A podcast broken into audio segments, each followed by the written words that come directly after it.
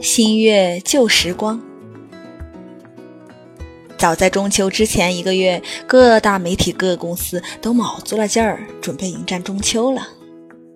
他们要出一个好玩的活动，要做一个大家想不到的 H 五，要来一波各类商品的大促销，要写出让人惊艳的文案，还有些要推出打破常规的月饼。传统佳节慢慢变成了一个事。让商家用吸引人眼球，借以盈利。尤其是近几天，年年被黑的五仁月饼，又因为橄榄仁备受关注。各种奇怪馅儿的月饼也陆续刷新我们对月饼的认知。什么巧克力菊花月饼、方便面月饼、酸辣月饼、韭菜月饼，在这个戏谑喧嚣的时代，特别怀念儿时的中秋。那时候我还没有离开家乡，那时候还没有微信、微博、直播，也没有网红和越来越疯狂的炒作。我们那儿的规矩，中秋前一晚，家家户户就开始送月饼了。这是一项非常重要的礼节，用于同门亲戚间的走动往来。这一天，黄昏开始，小孩们就要端着月饼，并从自己家摘些新鲜蔬果，挨个儿送到长辈家里了。进门道一声吉祥话，长辈们欢欢喜喜地收下，多会儿给孩子一些糖果或者零食，小孩们也因此而欢喜。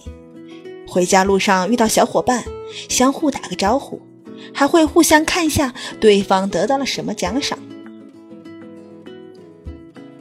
家家户户的大门敞开着，小孩在街上穿梭，空气里都是隆重而浓郁的节日气氛。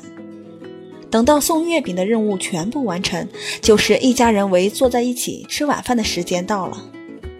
不消说，今晚的晚饭也会比平时丰盛许多。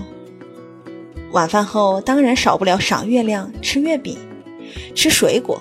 一家人一起聊天谈笑，各种神话传说、家族渊源、父辈儿趣事，大都在这样的交谈中流传下来。乡下没有霓虹，也没有高楼与车辆。中秋节当晚，真是月色如水，伴着阵阵虫吟，偶有犬吠，静谧安详，人间乐融融，天上广寒宫。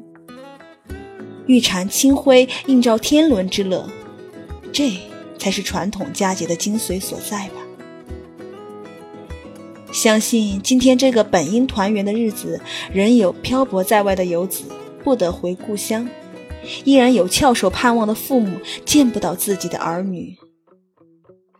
年轻人，如果你回了家，就耐心下来好好陪伴家人；如果你未能到家，记得给父母长辈打个电话问一声好。血脉亲情是最单纯的牵挂。祝大家中秋快乐，团圆美满。